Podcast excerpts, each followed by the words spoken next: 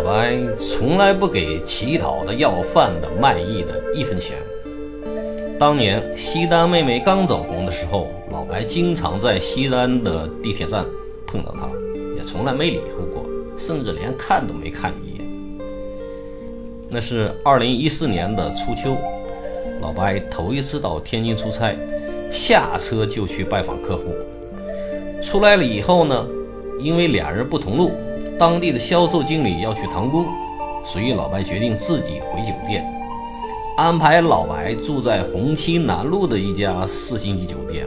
从华北集团出来，走路大概要走二十分钟，然后坐地铁是最方便了。那天也不知道为什么热啊，特别的热，热得让人心烦意躁。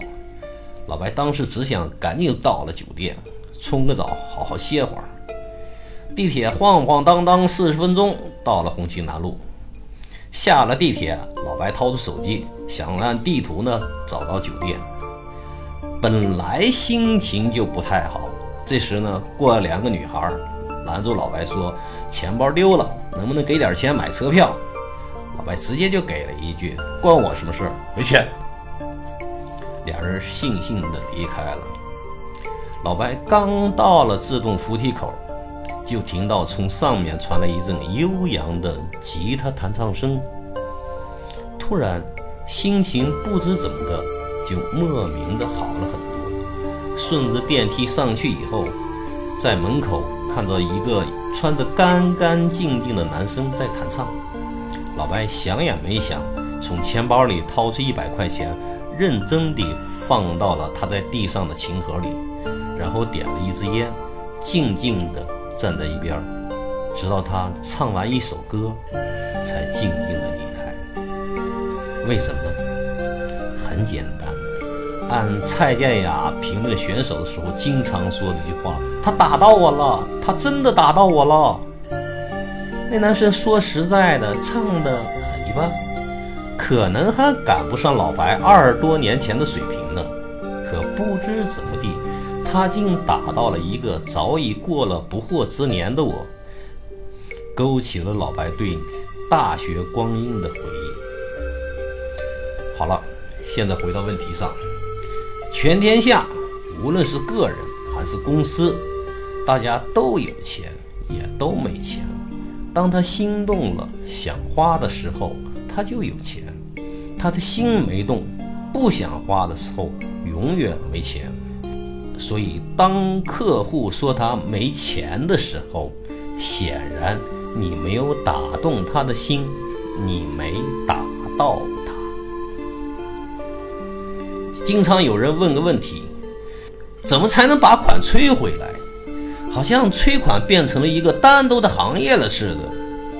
那怎么办呢？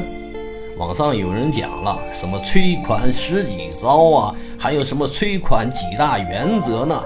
听听这词儿啊，开门见山，义正辞严，不卑不亢。老白再给你补俩，大义凛然，视死如归什么的，这就齐了。你确定你这是让人催款去吗？我怎么听得像是吕玉和智斗鸠山呢？大多数销售的话呢，往往采取一种模式，比如当初他怎么把东西卖出去的，现在也基本会用同样的办法去催款。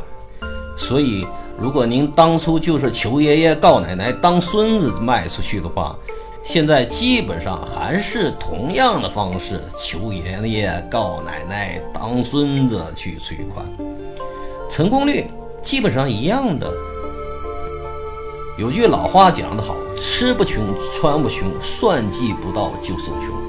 现在老白给您算个账，就算是你的销售成功率是百分之五十，做俩就能成一个，这已经很高了吧？那么你的催款的成功率差不多也是这个数，两者相乘，百分之二十五。换句话。你能成功销售，然后又成功地收到货款的客户，只有百分之二十五。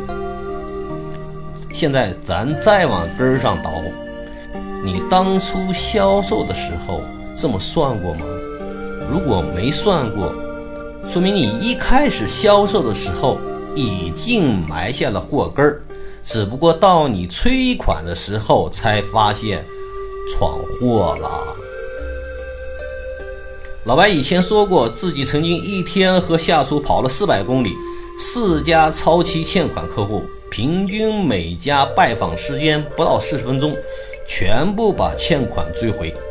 这里呢，先做一个预告，以后老白会把这一段单独做一期节目向大家介绍，请继续关注销售小学问，以后更精彩。谢谢大家。